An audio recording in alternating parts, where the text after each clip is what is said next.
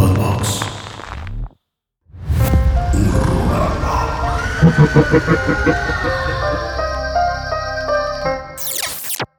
Saludos, gente bonita que mira este programa. Les damos la bienvenida a un nuevo episodio de Horrorama. El día de hoy nuestro queridísimo Dengue no nos va a acompañar, pero ese no es ningún problema porque nos traemos a nuestra queridísima Cris Onava, Hola amigos de Horrorama. Que ya ha estado en eh, una ocasión anterior y la verdad es que tu episodio es de los más populares. ¿eh? Ah, sí. Sí, sí, Qué sí. honor. Nos dejan muchos, muchos comentarios muy positivos de la vez que, que estuviste. Entonces, pues, eh, en esa ocasión estuviste con Dengue hablando de soundtracks. Ya me tocaba estar contigo. y ya tocaba uno conmigo. Y hoy traemos un programa especial.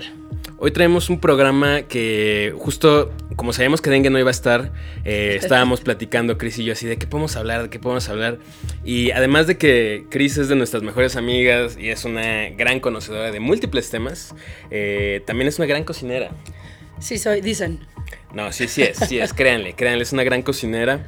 Eh, y entonces dije, bueno, ¿qué podríamos? la- justo la, la- en el episodio anterior platicamos de esta película de The Menu, que no sé si ya tuviste chance de No verla. lo he visto. Bueno. Es que, como pueden ver, estuve enferma esta semana, entonces no he podido ir al cine. Eh, pero entonces dije, bueno, pensando que a Chris le gusta el tema de la comida y la cocina, dije, ¿de qué podríamos hablar? Que también a mí me gusta mucho. Y llegamos a la conclusión de que queríamos hacer un especial de un tema que eh, a mí me, me- me fascina, me, me vuela la cabeza porque es una cosa muy rara, muy fascinante. Que y- tiene muchísimas implicaciones en muchos temas. Sí, sí, sí, tiene muchísimas vertientes. Así que eh, vamos a hablar de canibalismo. Es correcto. Eh, pues, ¿por dónde empezar? O sea, no sé. Pues, o sea, creo que una buena forma de empezar es. Es una diferencia que no es precisamente relevante, pero que creo que sí es importante hacerla, que es la diferencia entre el canibalismo y la antropofagia. Claro. Entonces, el canibalismo es consumir miembros de la misma especie, no es exclusiva de los humanos. O sea, ninguna de las dos es exclusiva de los humanos. La antropofagia es comer carne de humano, De humano. que también lo hacen algunos no, animales. Antropos, hombre, fa- Fagia. fagia, comer. Exacto. Exacto. Entonces, y también lo hacen algunos animales, hay animales antropófagos, no muchos, pero por ahí hay algunas historias.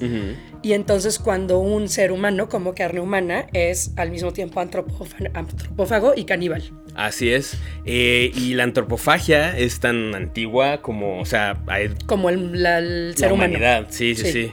Em, Es más, antes del ser humano. O Sí, sea, los, claro. no me acuerdo dónde empieza la clasificación como ser humano, pero los Homo erectus creo que ya comían carne de persona. sí, también hay por ahí algunos eh, datos de que dicen que los neandertales también la practicaban. O sea, Eh, como que todos venimos de los caníbales finalmente. Sí, sí, básicamente, básicamente. Para donde te hagas. Sí, y por ejemplo, algo muy curioso es que para no estar diciendo antropófago todo el tiempo, nos vamos a limitar al término caníbal, que es como pues lo, lo más popular. popular. Eh, pero es muy interesante la historia de la palabra en sí. Caníbal, en realidad, eh, el- el- la verdadera palabra, la palabra original es caríbal Ajá. que eh, así le llamaban los conquistadores eh, europeos cuando llegaron a estas islas antillanas, al Caribe, a, a ver a, pues, a estas civilizaciones que desconocían por completo y entonces lo usaban como un término despectivo, o sea, caríbal del Caribe. Ajá. ¿no? Y era para denominar justo a estas personas que entre sus múltiples eh, pues, costumbres tenían lo de pues, el- r- rituales de, de con- de consumir carne humana. Que ahora, que esos, o sea, esas documentaciones de los rituales de consumir carne humana realmente solo vienen de fuentes colonizadoras. O sea, no tenemos ninguna documentación que no venga de una fuente colonizadora que realmente demuestre que estos pueblos hacían rituales canibalísticos. Ahora, probablemente lo hacían, probablemente no, no sé, pero el caso es que sí los colonizadores lo usaron como un arma para decir esta, estos pueblos inmorales que hacen la peor cosa que puedes hacer, que es comer carne de otra persona, y lo usaban como una como una estrategia de colonización. Sí, y como una excusa para decir, tenemos que traerles nuestra fe. ¿no? Exacto. Tenemos que, que eso también... Convertirlos en personas civilizadas. Sí, que eso también me lleva a un montón de ramificaciones porque justo fuera de cámaras que me decía, bueno, ¿qué tan eh, terrible es comerte la carne de tus muertos? O de... Que por ejemplo, eso sí sabemos que había, eh, me parece que pueblos en Brasil que lo hacían como rito funerario. A contraponer con cosas como la Santa Inquisición, ¿no? Que Sí, es- a quemar a alguien vivo, quemar a alguien vivo. a torturar a alguien, ¿no? O sea, como cosas de la civilización occidental, Exactamente. Todo, pre-conquista. Exacto, esto que acabas de decir es muy importante porque cabe mencionar que todo lo que se mencione o gran parte de lo que vamos a mencionar en este programa está obviamente visto a través de una, un lente occidental. Pero sí aclarar que el canibalismo estaba en todos lados. Ah, o sea, sí, sí, sí, esa cosa de que el canibalismo es una cosa de los pueblos y las tribus salvajes es una total mentira porque se han encontrado evidencias en Italia, en España, o sea, en todos lados los europeos también eran caníbales. Sí, sí, sí. Em, y por ejemplo, a mí me, da, me, me llama mucho la atención que incluso en la Biblia hay menciones Me sobre el canibalismo. son unos versos, quisiera oír eso. Eh, ahora, cabe mencionar que siempre son condenatorios. Ok. ¿no? Eh, en el Génesis, eh, se- o sea, Dios le dice a, a Adán y a Eva, todo lo que se mueve y tiene vida os servirá de alimento, todo os lo doy, solo dejaréis de comer la carne con su alma, es decir, con su sangre. O sea, diciendo, cómanse todo, menos Pero la gente no. Gente no. Ajá. Y más adelante, en Levítico 26-29, eh, menciona todo lo que pasa si no le eres fiel a Dios, ¿no? Así te voy a castigar, te voy a... eh, va a caer La base sobre de la religión católica. Sí, ca- caerá sobre ustedes la ira de, de Dios, ¿no? Y una de las cosas a los que los condena es comeréis la carne de vuestros hijos y la carne de vuestras hijas comeréis. O sea, les va a ir tan mal si no hacen lo que yo... Que te vas a tener que que te vas a tener que comer a tus hijos, ¿no? Me gusta que en la Biblia, o sea, como Dios te obliga a matar a tu hijo, pero también te castiga comiendo. Es una cosa muy extraña. Sí, sí, sí. Y también, pues digo, al final no hay que olvidar mencionar que pues todo el. Pues. El fundamento de- del rito de la misa, de la, de la Eucaristía, Es, es, comerte la carne comerte de Dios. la carne de Dios. Aunque sí, sí está muy. eh, se ha estudiado mucho, que sí se, se, se da entendido.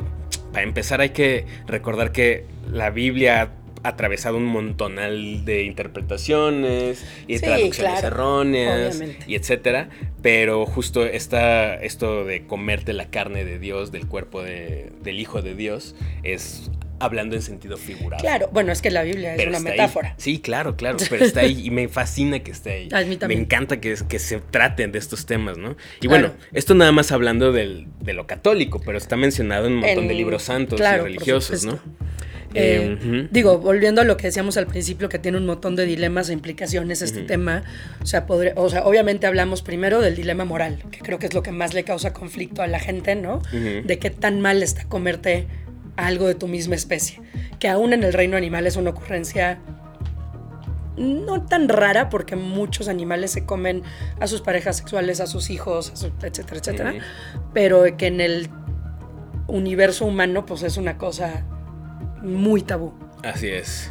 Eh, tenemos la parte espiritual ritual, que podría entrar el tema de la Eucaristía y demás. Sí. Se llama la Eucaristía. Sí, sí, sí, sí. Em, y justo aquí es donde empieza otra vez a ramificarse este tema, ¿no? Porque no está por un lado el, canibalismo, la antropofagia, pero también tenemos lo que podría llamarse una división de esto, que es, la, que es el necrocanibalismo, que es no, no comerte a alguien vivo, sino comerte ya materia muerta. ¿No? O sea, con Sí, todo lo que tratarlo como implica. carne. Sí, sí, sí, sí, sí. O sea, al final del día lo que hacemos nosotros es comer carne muerta, no te comes a la vaca viva. No. ¿No? O sea, No, ni te comes a la vaca mordidas. no. O sea, la descuartizas, la cocinas, la- ¿no? Exactamente. Y, y de este mismo necrocanibalismo podríamos, o bueno, ahorita yo haciendo mis notas, pues logré como dividir tres grandes ramas. ¿no? Que podrían ser como el, el necrocanibalismo por supervivencia, ¿no? El necrocanibalismo como paganístico y como ritos funerarios, Ritual. que era lo que estábamos eh, platicando, que por lo general tiene su, su fundamento en el hecho de consumir eh, a tus seres, eh, bueno, a tus antepasados, a tus viejos, a tu gente enferma. Pues por ahí hay de muchas. Bueno, o Hay sea, muchas, hay hay también la característica de, o sea, de, de comértelo para adquirir sus poderes. A eso sus- iba, justamente, consumir al enemigo, Ajá. ¿no? Hay muchas, eh, bueno, es que hay tantas eh, versiones de esto mismo. Quiero hacer un paréntesis de decir que estamos haciendo esto súper acotado porque el tema es eterno. Es muy o sea, largo. necesitaríamos cinco programas para hablar de todo lo que hay que hablar del, del tema. De hecho, investigando, por ahí me encontré una tesis de la UNAM que se llama La antropofagia y sus implicaciones jurídico-penales en México, ¡Wow! por Marisela Sandoval Guzmán. Tu parienta. Así que a los Sandovales nos llama la atención el, el canibalismo. Yo No, me eché un, un docu que está en YouTube de los ori- o sea, de la historia del canibalismo y es una cosa de dos horas y media. O Es sea, que es inmenso, es inmenso, inmenso. el tema. Eh, justo regresando a lo que mencionábamos sobre los ritos funerarios y paganos, eh, pues eh, está esta onda de consumirte al enemigo, específicamente si fue un enemigo duro, un enemigo Sí, valiente. va- ajá, exacto. Porque quieres sus poderes, quieres su valentía, quieres su, su- su entrega, su arrojo, Exacto. ¿no? Em, pero también puede ser visto desde el punto de vista de la venganza, porque para muchas eh, creencias, para muchas religiones, eh, destrozar el cuerpo le impide al, al- al alma del enemigo tener un lugar donde al- alojarse. Entonces es como acabar con- por completo con él para que su alma no tenga un, un sitio de descanso. O sea, hay, Wow. hay un montón, hay un montón de cosas, ¿no? Em, creo que ahí podemos conectar con el tema, o sea, que es lo que sigue, que, o sea, la siguiente implicación, que es la implicación como física y nutricional Ajá. de sí, consumir sí. Carne humana, ¿no? Entonces ahí, o sea, tenemos, había un ritual en, en los 50 en Nueva Guinea de un pueblo que se llaman los Fores, que se comían el cerebro de sus muertos en plan de no olvidar a la persona, o sea, el cerebro, porque el cerebro es donde viven las memorias, Ujú. entonces de no olvidar a la persona. Eh, y ahí empezaron a tener un tema muchos años después. Voy a explicar este tema de la manera más escueta y probablemente no exactamente como debe de ser porque es un tema científico complejo. Hay, o sea, todos los mamíferos tenemos unas eh, moléculas proteínicas que se llaman eh, priones. Es, es que más bien. Priones, priones, priones. Entonces, cuando, o sea, el- aparentemente el cuerpo, a veces el sistema inmune no reconoce estas proteínas, Como que unas se proteínas pachequea. extrañas que están torcidas al revés, que no tienen información genética, o sea, no tienen ADN ni RNA, ARN. Perdón. Este, y entonces se pachequea y pueden pasar ahí cosas bastante graves. O sea, como que digamos que estas células viven en nuestro cuerpo y uno hace algo que no debería hacer y entonces este prión se, se te tuerce y se, se autoduplica a sí mismo y te empieza a generar ahí como una especie de cortocircuito. Ajá, es como una un proteína montón- churida. Exacto, es una proteína churida. Así, perdón gente de ciencia que está viendo este programa. Exacto. Por favor, déjenos en nuestros comentarios la Sí. manera correcta de Y, explicarlo. to- y si algo de lo que estamos diciendo no es correcto, por favor alguien póngalo. Porque Sí, yo creo que sí es correcto, pero tal vez no lo estamos explicando de la mejor manera. El caso es que eso te lleva a una enfermedad que se llama Kuru, que se conoce que es una enfermedad priónica. Eh, y hubo una epidemia en esta tribu por consumir el cerebro de la gente, que además tiene una, un periodo de, ¿cómo se dice?, de Incubación. incubación, de Ujú. 27 años, creo. Wow. Entonces, 21 años después, la gente se seguía muriendo de, esta, de esto.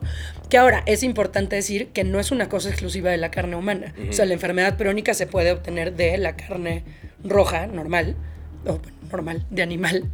Em, en- tiene más que ver con, creo que la limpieza y la, el cocción, tratamiento, la claro. cocción, etcétera, etcétera.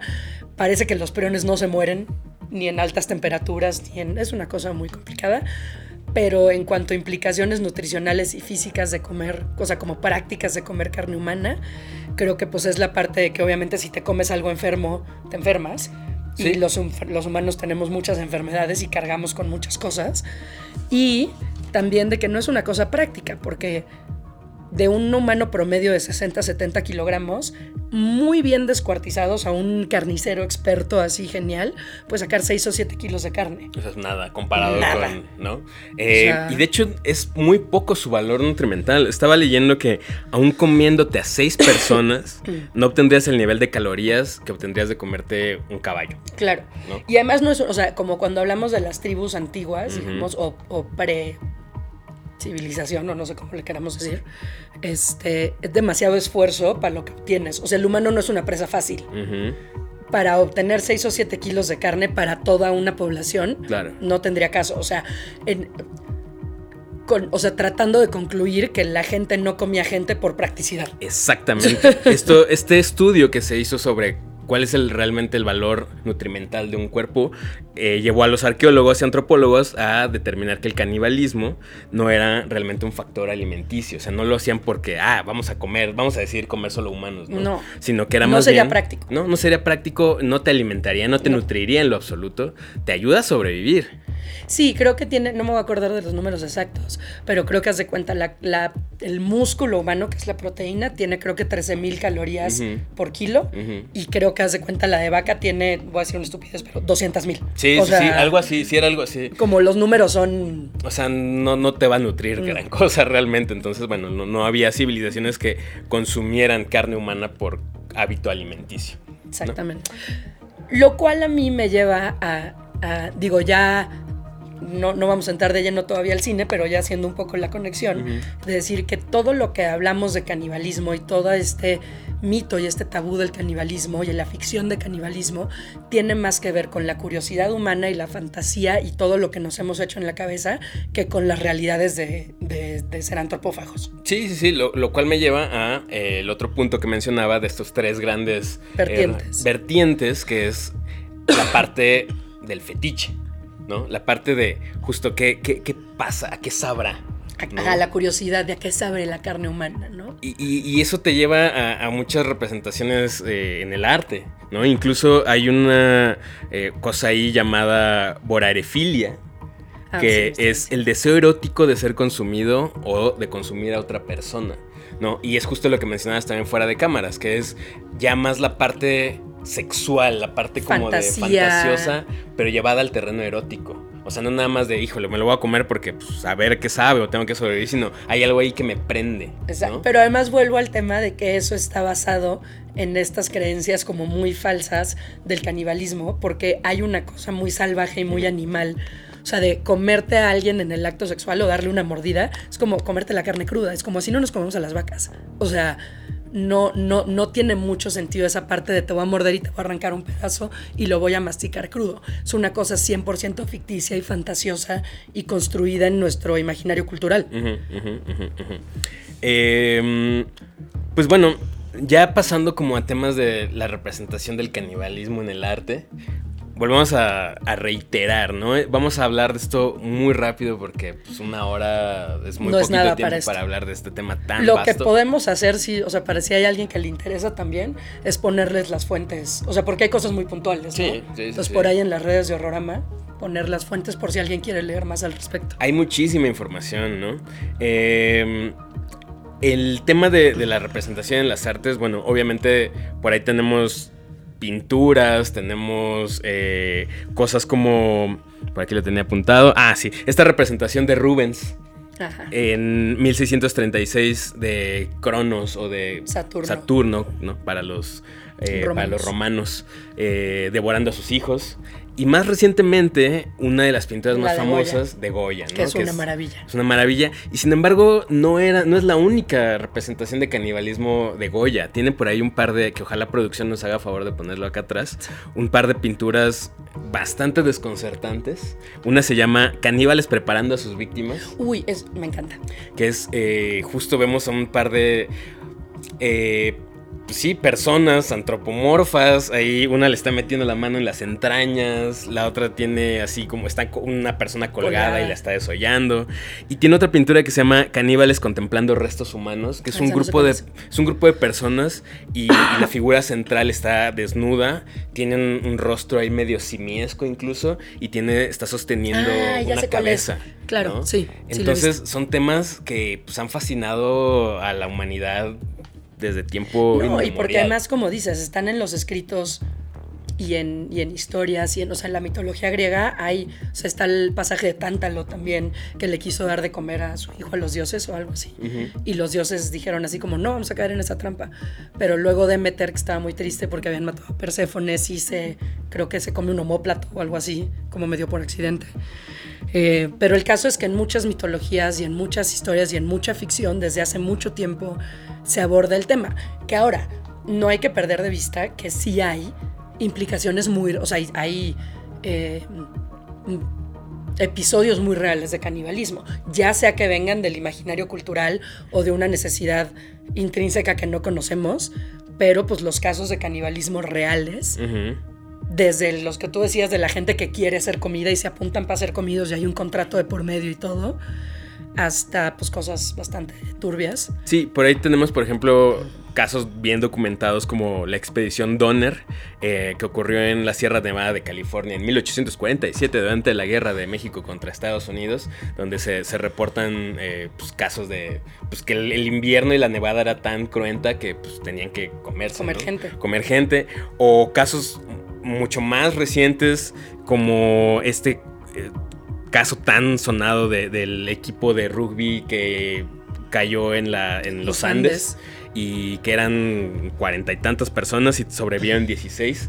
Y hay muchísima información al respecto de pues cómo hicieron un contrato entre ellos para decir, bueno, a ver, El que se muera, el que se muera ni modo. se va a tener, va a tener que ser comido y, y, pues es la única manera de sobrevivir. Y sí sobrevivieron. ¿no? Claro, pues es que cuando estamos hablando de supervivencia, creo que ni siquiera es una pregunta, ¿no? O sea, Pues yo creo que sí es ser bien difícil. no, no, no, no estoy diciendo que no sea difícil, estoy diciendo que cuando es tu único medio de sobrevivir y la persona ya está muerta, creo que en la adrenalina y en el hambre y en la desesperación no es una decisión nada descabellada. Sí, no, para nada.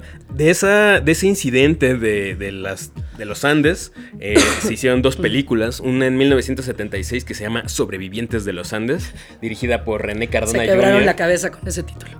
Ajá, pero está muy chida que es una producción mexicana. Ah, Ajá, de René Cardona Jr. Y luego en 1993 Frank Marshall, que también dirigió esta película de aracnofobia. Y que no Ah, hizo ya. muchas cosas más realmente, pero bueno, tiene aracnofobia y tiene esta película del 93 protagonizada por Ethan Hawke que se llama Viven. ¿No? Que sí es Ah, como... O sea, sé cuál es, no lo he visto. Que de hecho hay un chiste muy bueno en Los Simpsons donde está Marge eh, afrontando su miedo a volar. Y no, nunca se ve lo que está viendo ella, pero Homero le pone esta película de Viven y se escucha en el audio así de, ah, pásame otra pierna de copiloto. y me gusta mucho ese chiste. Em, Y luego pasamos a los casos, o sea, eso es el, el caníbal, bueno, la necrofagia, ¿cómo, cómo se llama? eh, Necrocanibalismo. Necrocanibalismo. Eh, como accidental, ¿no? O sea, no, no es una cosa que se busca, pero luego tenemos los casos como ya en plan asesinos seriales, Uy, etcétera, sí, etcétera. Eh, como el carnicero de Hanover, que fue entre 1918 y 1924. Se dice que con su pareja bebían su sangre, que eso es otra cosa, se llama hematofagia, no se considera como en el mismo terreno que la antropofagia. Están emparentados, pero no es lo mismo. Eh, y después vendían la carne en el mercado de la gente. Y, y tenemos también el, en 1981 en París el caníbal del bosque de Boulogne, que mm, se, pues, se comió a mujeres. Digo, ahí ya entra en una cosa de violencia contra las mujeres, feminicidio, etcétera. Y se comía solo el clítoris, los pezones y las nalgas. Entonces ahí hay una cosa muy clara de implicación de violencia contra la mujer. De- sí, de, De de misoginia. misoginia y de, pues obviamente también el tema sexual, porque no es, ah, me voy a comer su bracito, ¿no? Era como No, me voy a comer no, sus no, exacto. pezones, su clítoris, o sea, ya es un tema ahí Sí, a mí, muy por, o sea, por eso escogí justo ese caso, porque Claro. está, o sea, es una cosa muy específica. Y luego tenemos los casos locales de la CDMX. No es orgullo, pero, pero Aquí- sí tenemos. Eh, en 1971 La Tamalera, que esa tiene todo mi apoyo porque, perdón, hizo tamales de su esposo abusador. Sí. La neta, hagan los tamales a todos. Bueno, pero aquí, pero ahí el, el tema, o sea, sí. Pero qué tal que tú vas a- así a comerte tu tamal todos los lunes en la mañana y de repente así de ay, Mira, ay, la, este, este fémur está muy ver- grande. la verdad sí sabe rico. No me importa tanto. Pues sí, pues sí, sí sabe. Luego ya hablaremos. si cocinaba de- bien Exacto. y no si me los tamales estaban buenos y y, no, no, me, venía no me entero. prionado ahí esa onda y se me churió el cerebro, pues todo bien. Casi, no sé. ¿Tú comerías, luego- ¿Tú comerías carne humana? La verdad creo que sí. Por curiosidad. O sea, ¿no? a ver, obviamente no es que voy a ir a matar a alguien. O sea, si fuera como. ¿Cómo se dice? Como responsibly sourced. O sea, como de una fuente Así. eh, sustentable. Ca- carne humana libre de pastoreo. Exactamente, ¿no? carne humana libre de pastoreo. Creo que sí lo haría. Ok. Por, por mera curiosidad. Que incluso. Que bueno, eso nos lleva a una parte interesante de, todo este mito de que la carne humana es adictiva. Ajá. ¿no? O sí, sea, de que sí, ya no puedes después parar de comer carne humana porque es deliciosa. Que yo creo que es una cosa muy fantasiosa. Que incluso está también el tema del autocanibalismo. O sea, ahí hasta performances de, de artistas contemporáneos. Tenemos por Ah, ahí bueno, claro, sí. el ejemplo de Héctor Falcón, ¿no? Que tiene un performance donde se corta un centímetro cúbico de, de carne y se lo, se lo come, ¿no? Que bueno, ahí también entramos en un tema, o sea, hablando de la autofagia, que no es una cosa tan extraña. O sea, de hecho, mucha gente se come así. O sea, ¿cuál es tu primera reacción si te cortas el dedo? Sí, La gente se come sus pellejos, la piel del labio. est- estaba, estaba leyendo que esos son. No, no se consideran dentro del terreno de la autofagia. Porque a pesar de que sí te estás comiendo pues, cachos de ti, es más como un instinto. Sí, no claro, es, no hay, no es intencional. Tiene que haber una intención más allá de, ay, me corté, me voy a chupar la sangre. Tiene que haber el deseo y la premeditación de querer hacerlo. Yo apunté algo, espérame. Y, por ejemplo, me encanta porque aquí podemos ir y brincar entre épocas muy fácilmente, porque una de las representaciones artísticas más interesantes de- del autocanibalismo, de la autosarcofagia, que es el término correcto. Es, que el- son dos cosas diferentes. La autosarcofagia y la autofagia. A ver. O sea, porque la autosarcofagia es lo que tú dices que busca como cierto dolor y cierta cosa y como... No, o al revés. O sea, la Mm. autofagia busca... Yo- Es la búsqueda de dolor. No. No, el, el- el autosarcofagia es el término correcto para el autocanibalismo. Autocanibalismo es un término mal empleado.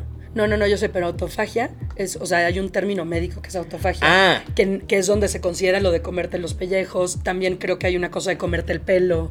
Algo así. Es que, no es es otro- necesariamente canibalismo, que es lo que tú Sí, decías. no, no, no, no, no. Y de hecho, eh, la autofagia es un término eh, científico para cuando las células se comen a Se sí comen mismas. unas a otras. Ajá. Eh, pero a lo que iba con todo esto es que una de las representaciones más antiguas es el eh, uroboros, Ah. que es esta serpiente que se está comiendo a sí misma. Que representa como el... El eterno retorno, lo cíclico, y que data de representaciones de hasta más de 3.000 Antiquísimas. años, ¿no? Entonces, o sea, siempre ha habido ahí un tema con el de. Pues, con esta onda de comerse a sí mismo, de comerte a otras personas.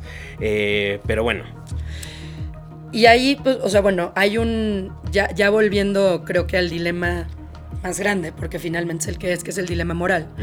Yo leí que em, ya, ya hacen, ya producen carne roja de laboratorio, carne de vaca, de cerdo, de no sé.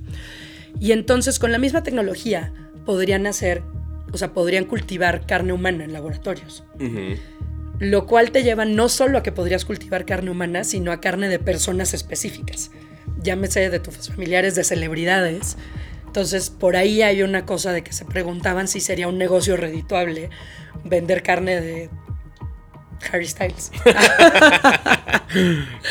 Eh, dicen que, o sea, los expertos dicen que, que probablemente habrá un mercado pequeño, pero que no es una cosa que despegaría justamente por el dilema moral de que aunque fuera carne crecida en laboratorio y no fuera carne humana, la gente no quisiera consumir. Sí, y que no estás agarrando a Harry Styles y le estás cortando ahí de su bracito, ¿no? O sea, Yo sí sino quiero que le- agarrar a Harry Styles y cortarle Yo lo sé, yo lo sé. Pero aquí justo la idea es como de, ah, ¿quieres probar a Harry Styles? No te preocupes, no le vamos a hacer daño. Exactamente. ¿no? Vamos a cultivar un poquito de carne a la Harry y, y, pues ahí te preparas tus Que sería curioso como pensar en la campaña de marketing de una cosa así, ¿no? Yo creo que es un nicho muy, Muy muy, muy, muy pequeño. Por ahí hubo un hoax hace no tanto de un restaurante en California que se llamaba el Cannibal Club, Ajá. que se supone que servía carne humana. Muchísima gente se lo creyó, pero era un gran hoax. Por ahí, pueden- de hecho, pueden ver la página en internet, creo que se llama cannibalclub.com. Este, y ahí dice que se supone que Diamanda Galas hacía performances mientras cenabas y, y podías ver la carta. Diamanda Galas. Muy propio de Diamanda Galas. Eh, Pero bueno, en fin. En otras cosas como de celebridades, María Félix dijo que había comido carne humana en Marruecos una vez con un moro notable. Que le gustó, dijo, o sea, no sabía ella que estaba comiendo carne humana y que le gustó mucho y preguntó qué era y el host le dijo, carne humana. que los... Justo una de las entrevistas que le hacen a estos sobrevivientes de los Andes es, bueno, ¿y a qué sabía? Y dicen, no sabe a nada. Yo creo que más bien el tema es, como hemos visto ya en, en ficción, ¿no? Eh, por ejemplo, en, en Hannibal, en eh, Silence of the Lambs, pues justo es cómo lo preparas. Pues como casi toda la, o sea, por ejemplo, yo lo voy a decir hasta el día que me muera, pero el pollo no sabe a nada, lo siento mucho por lo que les gusta el pollo. El pollo sabe a lo que le eches, especialmente el pollo que recibimos en los centros urbanos, que no es un pollo como de rancho, etcétera, etcétera, sabe a lo que le pongas. Y también de lo que hablábamos hace rato como de la cocinada, que depende muchísimo qué parte del cuerpo sea, como en las vacas y como en los cerdos y como en todos los animales, depende qué parte te comas a lo que sabes y depende cómo lo cocines. Así es. Entonces, los testimonios de a qué sabe son súper variados. Ujú. El- creo que el. La. ¿Cómo se dice? La. mm, El acuerdo más común es que lo más parecido es el cerdo. Ok. No Dicen, sé, no, sé. sé. No sé, pero yo de los testimonios que leí, los que más decían era que se parecía al cerdo. Pero volvemos al punto, no sabemos qué parte se comió esa gente que está diciendo que sabía cerdo, ni cómo se lo comió. Sí, qué loco, ¿no? Hay un libro Ajá. Que se llama The Cannibal Cookbook, Ajá, o sea, el recetario caníbal, que obviamente es un trabajo de ficción, pero que viene ahí con varias recetas este, de cómo cocinar carne humana. Pues habrá que leer. Habrá que leerlo. Eh, pues ya adentrándonos en lo que es la esencia de este programa. Ah, bueno, espera. Había una, es que tengo una nota de la autofagia que me parece importante. Que es que en la modernidad hay un. O sea, ahorita está súper en boga una práctica para las mujeres embarazadas que se comen su placenta. Ah, sí, sí, sí. Entonces, sí, claro. ¿qué tan raro realmente es comerte un pedazo de carne cuando muchísimas mujeres embarazadas se están comiendo su propia placenta? Ya sé que no tiene la misma implicación comerte a ti mismo que comerte a alguien más. Y también la parte de que legalmente comer carne humana no es ilegal. Sí, ¿no? El tema es que probablemente para comer ar- carne humana tuviste que hacer algo ilegal. Claro. Entonces De- no sea, llegas ahí. Sí, no, y eso también abre otro debate, ¿no? ¿Qué tal que yo quiero que me coman, ¿no? Sí, Entonces. libre albedrío. Sí, sí, sí, sí, sí.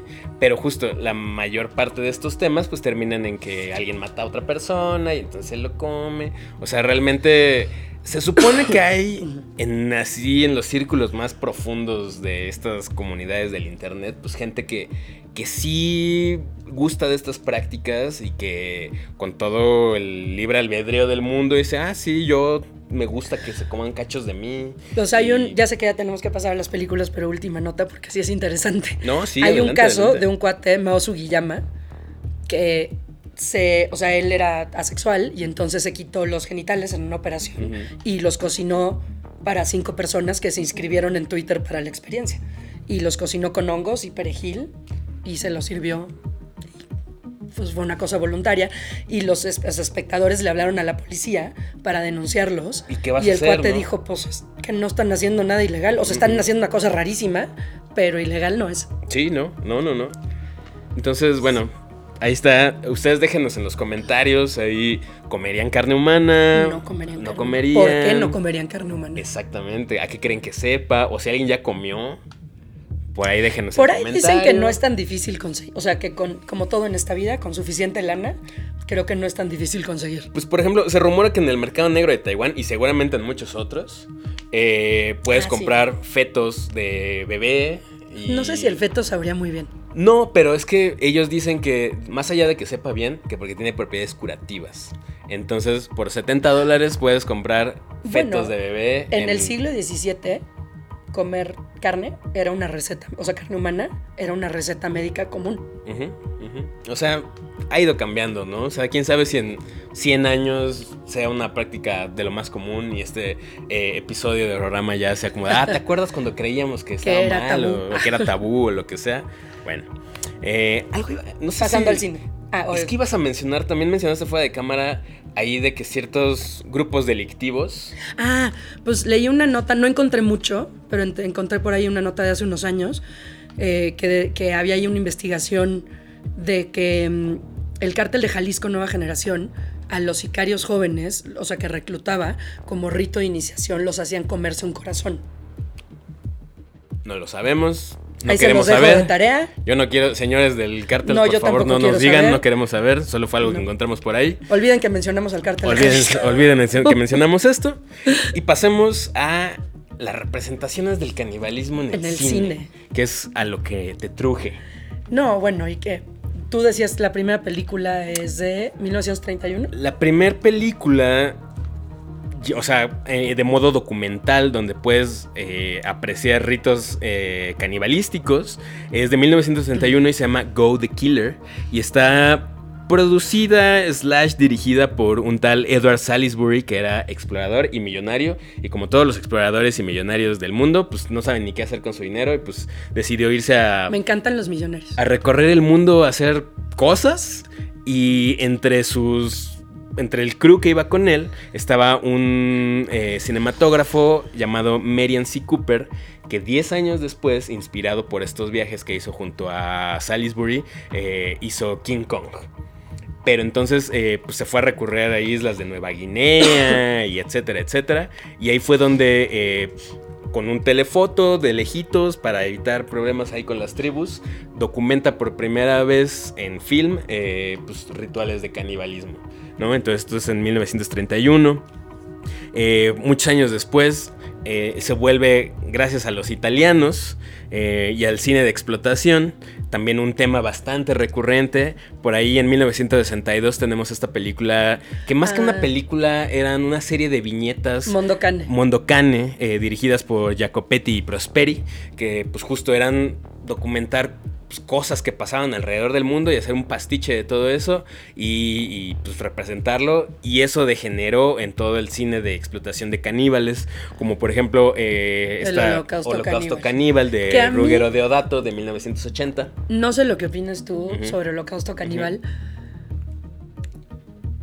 O sea, no es que sea una mala película, pero no es una excelente película. No es una excelente película, O sea, de hecho es bastante aburrida. Es bastante malona. y tiene un par de escenas choqueantes Exacto, es el shock factor. Es el shock factor. Y durante mucho tiempo se creyó que Deodato había. O sea, lo, lo, lo persiguieron y creo que hasta lo, lo arrestaron. Ah, porque pensaban que era real. Pensaban que las escenas eran reales porque había gente empalada. eh, Sí, hay que una era escena. snuff. Ajá, que era cine snuff, exactamente. Hay una escena que sí es real donde se comen a una tortuga viva. Sí, creo que hubo varias cosas con animales que sí Mm, fueron reales, sí. lo cual no, no condonamos en este programa. No, para nada. Este, pero no, ningún humano fue eh, lastimado en la producción de En la producción de. Holocausto Caníbal. Pero si les gusta el cine italiano, pueden adquirir un sticker que hace alusión a nuestros directores italianos favoritos, como este que hicimos que trae los nombres de Lucio Fulci, Baba, Argento, Deodato y Lenzi. Correcto. Pero bueno, regresando al tema del cine, después de, después ese- de este anuncio, Exacto. eh, Entonces, sí, digo, si no han visto Holocausto Caníbal y es un tema que les interesa, si es una parte importante de, este tipo de cine, no es una gran película. es muy fácil de conseguir y yo creo que si están viendo este programa y si son seguidores de Horrorama, muy probablemente ya han visto Holocausto Caníbal porque siento que es de esas cosas que todo mundo en su adolescencia, por quererse Sí, es como los- ver a Serbian Film. Esa- exacto, o- por hacerse los Sí. edgy, por hacerse los locos y los eh, únicos y diferentes, pues uno veía, ¿no? Pero en realidad es una película bastante aburrida. Que solo se trata de la carnicería y el shock factor. Sí, y que es un supuesto documental, ¿no? De gente ahí recorriendo, teniendo contacto con estas tribus del Amazonas.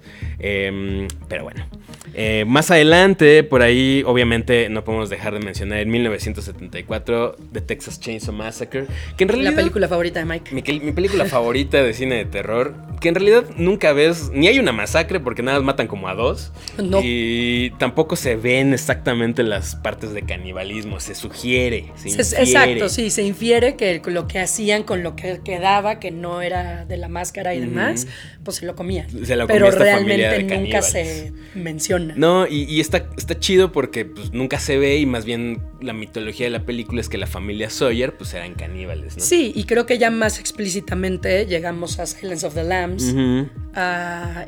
eh, ¿Cómo se llama la de Sweeney Todd? Eh, ah, Todd, la de el- Tim Burton iba a ajá, decir. la de Tim Burton, Sweeney Eh, Todd, eh, el, de- el The Barber Demon of Fleet Street. The ¿no? Barber Demon of Fleet Street, que a mí la verdad la escena de los pies me parece fantástica. Que justo era la idea, ¿no? Mataba a sus clientes y luego él y su esposa hacían pies.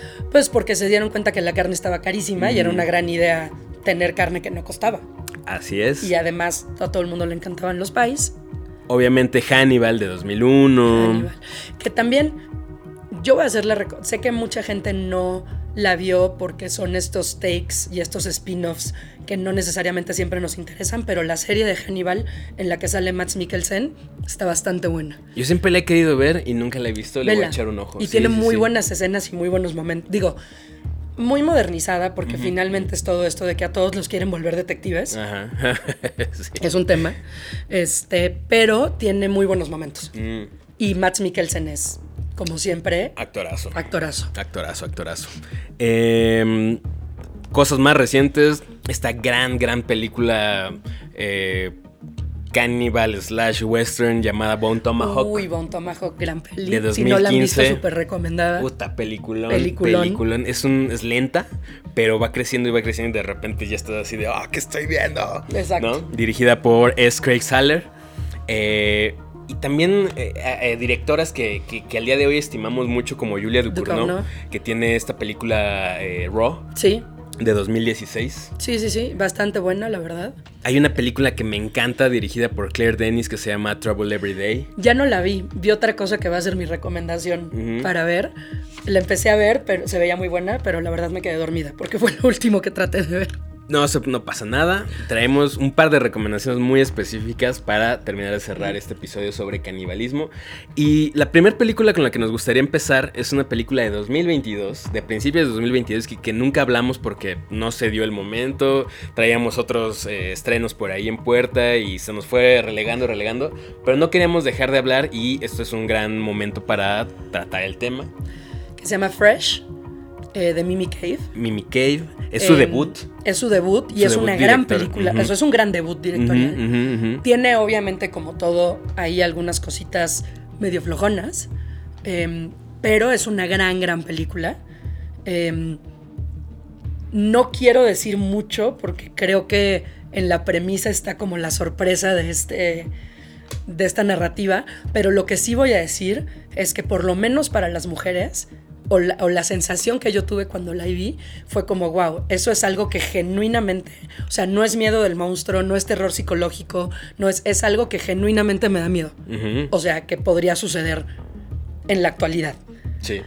Eh, es un tipo muy diferente de miedo, es una sensación muy diferente, es una narrativa muy original, entre comillas. Digo entre comillas porque nada es original, pero sí es algo que no habíamos visto. Eh, grandes actuaciones, Sebastian Stan creo que lo hace fantástico. Gran personaje. Gran También por ahí protagoniza Daisy Edgar Jones. Y tiene un guion de Lauren Kahn. ¿De qué va eh, rápidamente Fresh? Eh, la protagonista se llama Noah. Y es una morra que está harta, que ya está fastidiada de probar estas aplicaciones de ligue, ¿no? Tinder, Bumble, etcétera. Porque cada vez que sale con un vato nuevo, pues resulta ser un patanzazo o alguien Como la realidad. Como la realidad. Ustedes saben. Y, y, pues no, no, no, no, no, no da una y todos los morros que conoces son gente terrible, Horrible. ¿no? Que pues, nada más quieren una cosa o... Como la realidad. como la realidad. Eh, y un día de buenas a primeras en un supermercado, muy mágicamente, conoce a un sujeto bastante bien parecido, Sebastian Stan, eh, que interpreta a Steve. Y pues intercambian ahí un par de comentarios. Obviamente, pues hay ahí cierta intención ligadora. Y, Y quedan en, o sea, en un date. quedan en un date. Se van, a, se van a ir a una cabaña fuera de la ciudad. De hecho, eso es un poco después, porque primero ella no sabe, no está muy segura de qué hacer, porque dice, Sí, sí, es que sí, nunca he conocido a alguien así. Y su mejor amiga eh, Le que se dice, llama- ya vas. Vas, órale, Ajá. sal con él, ¿no? Y empiezan a tener una relación y eh, durante los primeros 30 minutos de la película, pues te dan a entender de que es un vato increíble, educado, inteligente, divertido. Siempre parece, siempre parece, amigas. Y un día le dice, oye, pues te invito a mi cabaña en las afueras de no sé dónde, vamos. Y su amiga le dice, ay, qué chido, sí, lánzate con él, ¿no? Pero me avisas dónde andas, ¿no? Sí. O sea, desde ahí ya van como este tema de, híjole, sí, se ve que es un gran tipo, pero igual avísame, ¿no? Sí. Cuéntame Porque no dura tanto, o sea, esa parte como de la relación bonita en realidad es, Es la como las relaciones sí, modernas, claro. así de ya me voy a mudar con él a las dos semanas, please no lo hagan. Este, pero no dura tanto y por eso la amiga le dice, o sea, sí que padre, pero agua. Sí, sí, sí, sí. O sea, y bueno, y ya de ahí se desata el resto de la trama. sí, ten- que- sí, sí vamos a mencionar un poquito. Podemos, ajá, es lo que te iba a decir, podemos a a partir de ahora decir que spoilers, si no lo han visto, bajo su propio riesgo, sigan en esta conversación.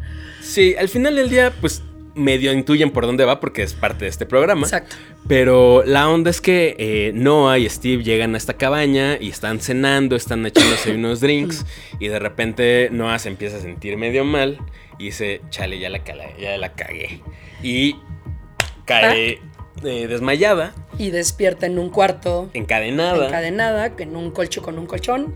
Que ese, ahí es donde pues es el temor de cualquier persona, sobre todo de las chicas, ¿no? Que entregarle tu confianza a una persona. Esa es la parte que es muy real. Claro. O sea, y no saber realmente quién es esa persona y cuáles son sus intenciones. por eso sé que no es el punto de este programa, pero amigas, siempre, siempre, siempre que vayan con alguien, mándenle su ubicación a alguien, que toda la gente sepa dónde están, porque sí es un, es un miedo real. Pe- para- pequen de precavidas. Exacto. Más pequen vale de precavidas y de exageradas y de Sí, todo lo que ustedes quieran. Mándele su ubicación, eh, repórtense frecuentemente. Exacto. Eh, yo siempre que, que le digo a una amiga, a mi chica o a mi mamá, a mi hermana, que van a tomar un taxi o lo que sea, mándame tu ubicación.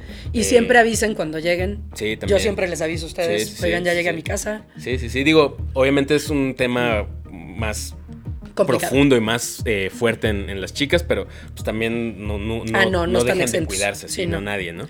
Pero bueno, el caso es que esa es la parte que es un miedo muy real. Y todo resulta, para ya no extendernos y no narrar la película completa, en que Steve tiene un círculo, un, eh, sí, un ring de gente, un club de gente que consume carne humana.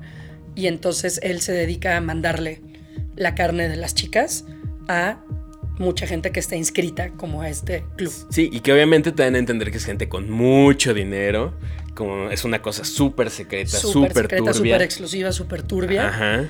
Y pues Y hay una parte muy interesante justo también de la cocinada, de que él ya es como un experto chef de carne humana, ¿no? Sí, y, y no solamente eso, sino que se vuelve también un experto, porque, bueno, no sé si decir esto, pero se- él, él- él es doctor, entonces tiene ahí conocimientos quirúrgicos muy específicos de Sí, cómo, como que ya es también un gran carnicero de cómo irle cortando las partes a la gente. cómo porque mantener obviamente, vivas a las chicas. porque obviamente mientras más fresca mejor. Sí, sí, sí, y, y justo, ¿no? Pues él no nada más las droga y las mata, ¿no? Sino que las mantiene vivas por mucho tiempo y las va, les va cortando cachos poco a poco y pues obviamente las implicaciones psicológicas de ver tu cuerpo mutilado cada vez más. Claro. ¿No? Y, y, pues la onda de estar aislada, de no saber qué, qué está pasando, de el, el miedo y la desesperación de decir, es que ya, ya, no, no voy a ver a mi familia nunca más y me están quitando Y me están pedazos, quitando ¿no? pedazos, exacto.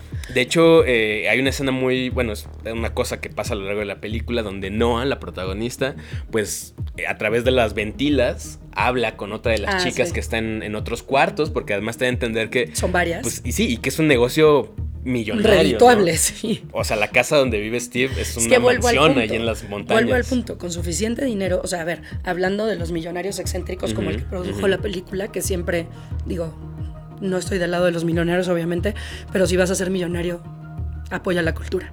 Este, pero con suficiente dinero, pues probablemente puedes conseguir lo que sea. Y hay gente para todo. O sea, debe haber muchísima gente con el interés, si no de consumir periódicamente carne humana, de probarla. Sí, de cosas mucho peores. Ah, no, bueno, Que evidentemente. bueno, no, no que vamos a hablar vamos de a hablar eso. de esas cosas. Pero, ajá. Entonces, bueno, eh, ¿te gustó? ¿Te gustó Fresh? Me encantó. Me encantó que sí fue de estas películas que yo, para los que no lo saben, no veo trailers, no leo reseñas, digo, bueno, reseñas a veces, pero no leo la sinopsis. Me gusta entrar a las películas sin saber a qué voy. Me parece una gran experiencia. Y con Fresh no tenía idea de a qué iba. Y me dejó como con esta sensación de, wow. O sea, terminé y la tuve que pensar por un ratito. Sí, sí, Eh, tiene ahí unas implicaciones fuertes. Sí. ¿No? Sí, y creo que volvemos al punto como de- debut directorial, eh, una gran película. Sí, yo creo que vale mucho la pena y es de los... Pues yo creo que va a rankear en mi top 20 Fácil. de, de este año. La verdad es que fue de lo mejorcito que vimos. Salió Sí. hace ya varios meses. De hecho, fue una película eh, original de Hulu, pero la pueden encontrar en el Festival Internacional Torrentino. Y creo que ahorita está en Netflix, ¿eh? sí. Creo que sí. Si producción nos puede ayudar con ese dato, Sí. se lo agradeceríamos bastante, porque entonces ya no tienen que recurrir a otras técnicas, la pueden ver directamente en su plataforma de confianza. Nuestra suscripción de Torrent Plus. Así es. Eh, Luego ¿traes- tenemos las pelis que Ajá. no son exactamente de caníbales. Eh, está en Star Plus. Ah, en Star Plus. Vientos, gracias. Em, como The Neon Demon, eh, como Pink Flamingos, como El Hoyo. ¿no? Que son, o sea, no necesariamente son, se tratan del canibalismo, no es la vena central, pero sí hay Escenas momentos. de- sí, exacto. claro, claro. ¿Tú traes alguna recomendación específica? Me gustaría hacerle una mención especial a Somos lo que hay. Ah, por supuesto, de, De 1900, del 2010, 2013, perdón. 2013, De nuestro, no, 2010. ¿2010? De nuestro queridísimo Jorge Michel Grau. Correcto. Que algún día lo vamos a tener aquí para que nos platique de esa gran película. Es de mis películas favoritas Es de, una gran peli, de, de cine de terror gran mexicano. cine mexicano. ¿No? Si no la han visto, la recomendamos ampliamente. Em, y... ¿qué, qué- ¿En qué estábamos? ¿Qué Ah, nos dirías tu recomendaciones ya. Bueno, yo traigo dos. Ok, venga, venga, venga. Una es del 2019, Ujú. se llama The Other Lamb. La encuentran en Netflix. Sí. Es de una directora que se llama Malgorzata Susnovska. No sé si lo estoy pronunciando bien. Eh, ah, es de un culto como medio religioso ahí extraño. No les voy a decir mucho. Es un poco más contemplativa y lenta. La fotografía es preciosa. Eh, esa es una de mis recomendaciones. Y la otra que vi ayer y me pareció una cosa espectacular se llama Barbecue. Es una película francesa eh, de un director Fabrice Eboué del 2021 y va de eh, pues una pareja, un matrimonio que tiene una carnicería que les va medio mal y un día llegan unos veganos activistas a atacarla eh, y se pone muy buena, es una gran comedia francesa, eh, está muy bien actuada, el guion es impresionante, este, la foto es increíble, me encantó, gran película, se las recomiendo muchísimo ¿Esa dónde la viste? eh, en el Festival Internacional de Torrentino. No la encontré en ninguna plataforma a la que nos podamos suscribir. Eh, entonces la encuentran como Barbecue, que es el nombre francés, Como barbacoa. o como Barbacoa en español, o como Some Like It Rare en inglés. Ah, como que a Entonces- algunos les gusta crudo. Es correcto. Ok, perfecto. En- eh, que no me encanta la traducción en inglés. ¿eh? no. Este, creo que Barbacoa es mucho mejor traducción. Pero si la encuentran, véanla. Gran comedia. Este. Y también me recordó, nada más como anotación, si tienen ganas de ver algo de no pensar mucho, hay una serie que se llama The Santa Clarita Diet, Ah, la empecé a ver una en vez. la que sale Drew Barrymore, Sí, sí, sí. que está chistosa si no quieres pensar y el argumento es bueno. Sí, sí, y justo habla de una morra caníbal, ¿no? Correcto. Eh, mi recomendación es un poco más vieja, pero es un. Yo diría que ya es uno de estos nuevos clásicos. Es una película de 1999 dirigida también por una mujer que se llama Antonia Bird, que curiosamente no hizo muchas cosas muy relevantes después, pero sí este es su, su swan song, su, su, despedida. Bueno, más bien quiero decir que con esto dejó su nombre inscrito ahí en el en, los clásicos del cine de Su obra maestra. Su obra, no diré que es su obra maestra, pero más bien su, obra su aportación. Sí. Eh, me, me, refiero a Ravenous, que ah. aquí le pusieron Voraz. Bastante malo. Bastante malo. La traducción. Sí, porque además como que... Eh, siento que spoilea un poquito. Sí. Pero bueno, ese no es el punto. Protagoniza eh, Guy Pearce, que tal vez, tal vez recuerdan de películas como Memento de Christopher Nolan, la única película de Christopher Nolan que me gusta. Que no son las de, que no son las de Batman. A mí sí las me gustan las Batman de Nolan. No, por eso que son las de Batman sí me gustan. ah, ok, ok. Las otras no tanto. Pero bueno, ese no es el punto tampoco. y también protagoniza a Robert Carlyle, que recuerden tal vez de películas como Trainspotting. Correcto. Y esta película que a mí me gustó bastante que se llama 28 semanas después. No confundir ah, con 28 días después. Esta es la secuela. Correcto. Y la música está muy chida. El score es de Michael Nyman y de Damon Albarn.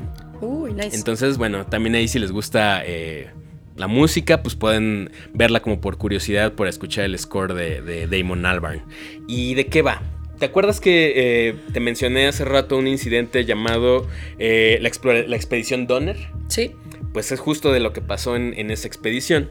Em, el capitán John Boyd es mandado como castigo eh, a, las montañas, a la Sierra Nevada, durante la guerra con México y Estados Unidos, porque eh, narran al principio que eh, el enemigo los atacó y él, en un acto de tremenda cobardía, se hizo el muerto y lo aventaron junto con la pila de cadáveres y fue su manera de sobrevivir. Eh, y entonces lo llevan a juicio y pues ya cuenta esto y dicen, híjole, no podemos andar diciendo esto porque va a demeritar la pues, eh, los ánimos del ejército, entonces te vamos a promover, pero también te vamos a castigar. Entonces lo mandan a este fuerte apartado en las montañas, donde mandan a todos los eh, militares pues, medio indeseables, ¿no? sí, exacto. Los, raritos los mandan por allá. Eh, cabe mencionar que, que, justo al principio de la película, cuando el el capitán Boyd está haciéndose el muerto, pues lo echan junto con otros cadáveres, le caen cadáveres encima y le cae sangre en la boca. Y él cuenta que pues esto le dio como una sensación como de vigorizante, ¿no? De poder. Eh, ya estando ahí, un día, eh, bueno, está rodeado de gente pues bastante extraña, hay un doctor ahí medio loco, hay un borracho, etcétera, todos militares, y un día llega un señor llamado Colcún, que es protagonizado por Robert Carlyle, y lo encuentran eh, pues casi a punto de morir congelado. Obviamente lo rescatan y le preguntan, pues, ¿qué haces aquí, no? En medio de la nada. Y dice, bueno, es que vengo escapando porque venía yo con otra caravana. Eh, cayó una nevada muy fuerte, nos tuvimos que refugiar en una cueva. Y el líder de la expedición, un tal coronel Ips, eh, pues propuso pues, empezarnos a comer a los que estaban pues, más débiles para sobrevivir. Pero pues, le encantó el tema de la carne humana y empezó a matar a todos y pues logré escapar. Pero todavía hay gente ahí. Entonces, eh, pues acompáñenme, ¿no? Acompáñenme a, a rescatar a los sobrevivientes.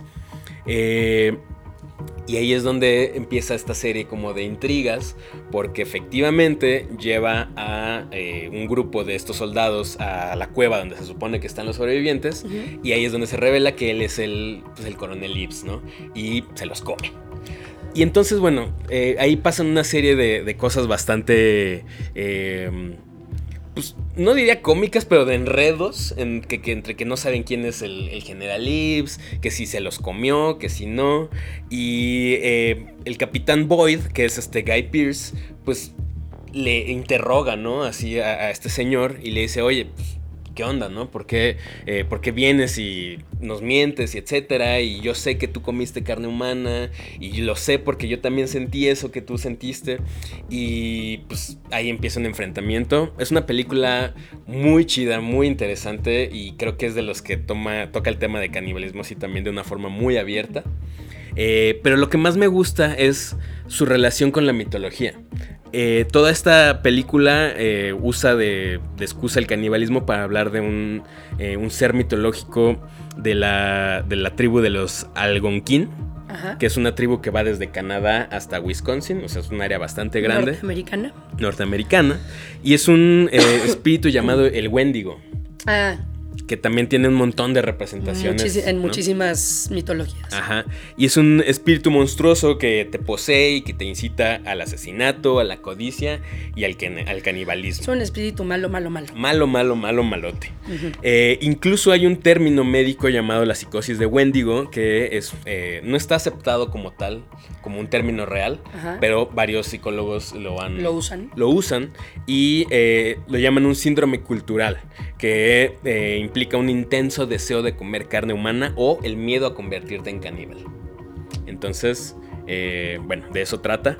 Eh, y para la mitología eh, de estos indígenas, eh, se supone que es un, el Wendigo era un cazador que se introdujo en el bosque, se perdió y encontró a otras eh, personas y se las comió y como castigo pues él se transforma en el. En, claro. Y pues bueno, se supone que es un ser pues muy poderoso, con mucha vitalidad, que anda brincando ahí en las copas de los árboles. Para otras personas solamente es como este viento que te acompaña cuando vas caminando solo sí, como en el este bosque. espíritu maligno. ¿no? Y está muy interesante porque el Wendigo, pues como decía Chris, tiene muchísimas representaciones en mucho material eh, de ficción. De ficción. Eh, hay por ahí un cuento de Algernon Blackwood llamado El Wendigo. Eh, Lovecraft tiene varias menciones al De Wendigo en sus, Wendigos. en sus, diferentes. Hay una película que se llama The Ritual. Ah, en donde sale un gran. Wendigo. Claro, gran película Gran también. No, no tocan explícitamente el tema del canibalismo. No. Pero- se- de repente se puede medio Sí. implicar ahí. Sí, sí, sí. Supongo si lo quieres leer así. Buena película. Pero es ¿eh? una muy buena peli. Buena peli, buena peli.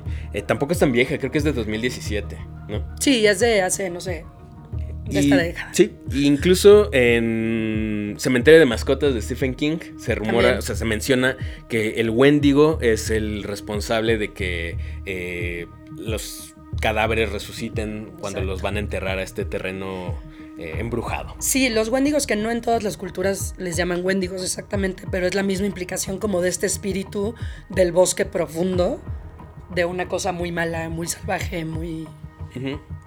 Y justo, se supone que más bien es un- una especie de eh, cautionary tale.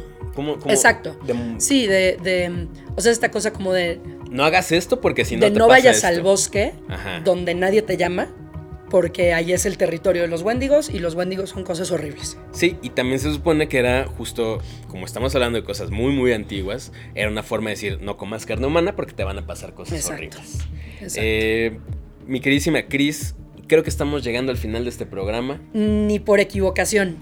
O sea, no, podríamos echarnos otras tres horas de esto, pero... Porque además hay. hay un montón de películas bien chidas que, eh, puta... The Green Inferno. Eh, también. Gran Inferno no me encanta, pero A mí bueno. tampoco, un pero es parte sí, del claro, tema. Claro, claro, O claro. sea- de Eli Roth. De Eli Roth, que Eli Roth. eh, Eh, eh. eh, Eh, está, te digo, cosas que no son necesariamente de caníbales, pero de Neon Demon. También. Em, Hay, hay comedias, hay una película que se llama Vamos a comernos a Raúl. Que ay, también no habla. visto, la vi en una lista y no la he visto. También habla de, de canibalismo. Está eh, Cuando el futuro nos alcance. Vi una que se llama Parents, fantástica, ya es viejona, no me acuerdo de qué año es, pero debe ser como de los 80s, del 80 si no me equivoco. Y sale Dennis Quaid y también está fantástica, más en plan comedia. Eh, Esta de Cuando el futuro nos alcance es interesante de mencionar porque nos dio un gran eh, tema para la cultura popular que es el Soylent Green, que es Ah. esta cosa, esta pasta que hacían en el futuro, en un futuro distópico, Sí, sí, sí, eh, procesando humanos porque era lo único que había que comer, ¿no? correcto. Entonces, bueno, el tema del canibalismo da para Para muchísimo. muchísimo. Hay un montonal. Déjenos aquí sus recomendaciones también. Algunas que no se nos hayan ido. O Em, que crean que vale la pena mencionar y que no hablamos de ellas. Correcto. Si les interesa, yo hice una lista en Letterboxd de películas de caníbales y de antropofagia. Ahí está, hasta con Eh. recomendación curada van a salir de aquí. Eh, mi queridísima Cris, tus redes sociales para quien te quiera preguntar cosas de cocina y canibalismo. Eh, arroba Crisonava en Instagram, en Twitter, en Letterboxd. son bienvenidos. Ahí me no es tan entretenido, pero No, sí está entretenido. A mí, me gusta, a mí me gusta mucho leer las reseñas de Chris. Eh, cada que veo una película que vale la pena, deja ahí una reseña en su letterboxd y, y me gusta ver lo que opina. correcto. Y en mi Instagram, pues prácticamente hay screenshots de películas. Entonces, van a encontrar un buen contenido. Eh, a mí me encuentran en Instagram como arroba Mike-Sandoval-bajo y en Twitter como arroba Miguel Sandoval. Y en Letterboxd creo que estoy como Miguel Sandoval, pero la neta ya no me acuerdo. no, creo que Mike Sandoval. Mike Sandoval, sí, sí es cierto. Eh, este programa lo encuentran en todas las plataformas como Horrorama y nuestras redes son arroba los Horrorama. Eh, nos vemos en un próximo episodio. Ojalá que podamos tenerte próximamente aquí otra Cuando vez. quieran, estoy feliz de venir. Hace falta uno donde estemos los tres. Exactamente. Eh, y pues nada, nos despedimos con esta serie de películas y recomendaciones. Hasta la próxima. Esto fue Horrorama. Adiós, amigos.